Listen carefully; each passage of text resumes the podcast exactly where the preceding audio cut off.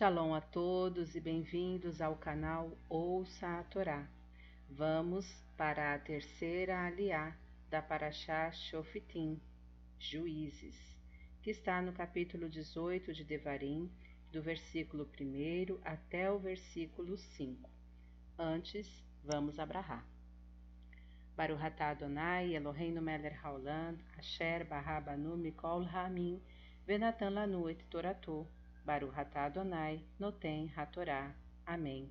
Bendito sejas tu, Adonai, nosso Elohim, Rei do Universo, que nos escolheste dentre todos os povos e nos deste a tua Torá. Bendito sejas tu, Adonai, que outorgas a Torá. Amém.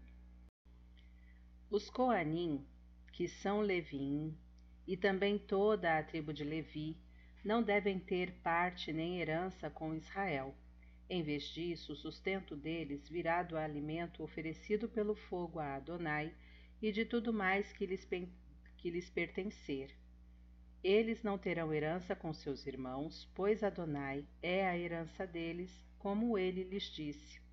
Os Coanim terão direito a receber do povo, de quem apresentar um sacrifício, do boi ou da ovelha, a espádua, as mandíbulas e o estômago também lhe serão dadas as primícias de seu trigo, do vinho novo e do azeite de oliva, e as primícias da lã de suas ovelhas.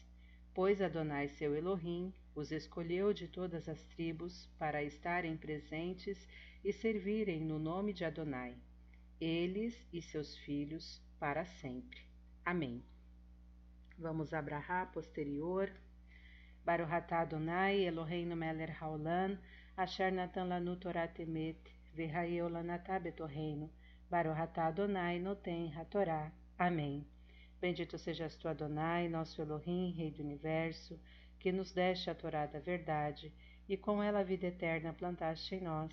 Bendito sejas tu, Adonai, que outorgas a Torá. Amém. Vamos aos comentários dessa aliá é, referente ao versículo 1, da sua herança comerão, das demais oferendas, como dízimos, etc. Do versículo 4, as primícias de teu grão. Significa aqui a oferenda denominada terumá, isto é, um quarenta avos, ou um cinquenta, ou um sessenta avos, que pertencia aos sacerdotes.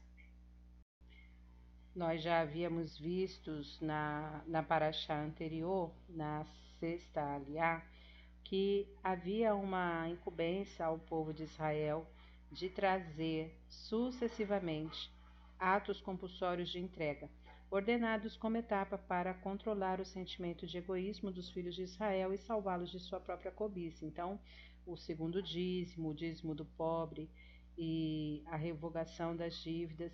Então, o povo já era instruído quanto às ofertas para os sacerdotes, os leviinhos, coanins. São esses os comentários desta aliá. Shalom a todos.